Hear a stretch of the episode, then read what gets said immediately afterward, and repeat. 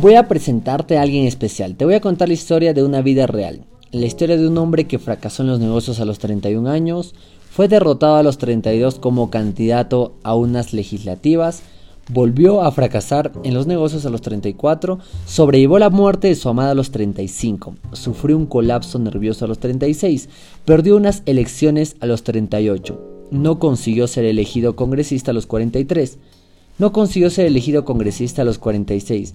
No consiguió ser elegido congresista a los 48. No consiguió ser elegido senador a los 55. A los 56 fracasó en el intento de ser vicepresidente.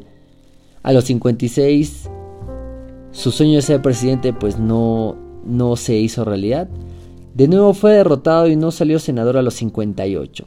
Fue elegido presidente de Estados Unidos a los 60 años. Su nombre era Abraham Lincoln. ¿Habría llegado a ser presidente si hubiera considerado como fracaso sus derrotas electorales?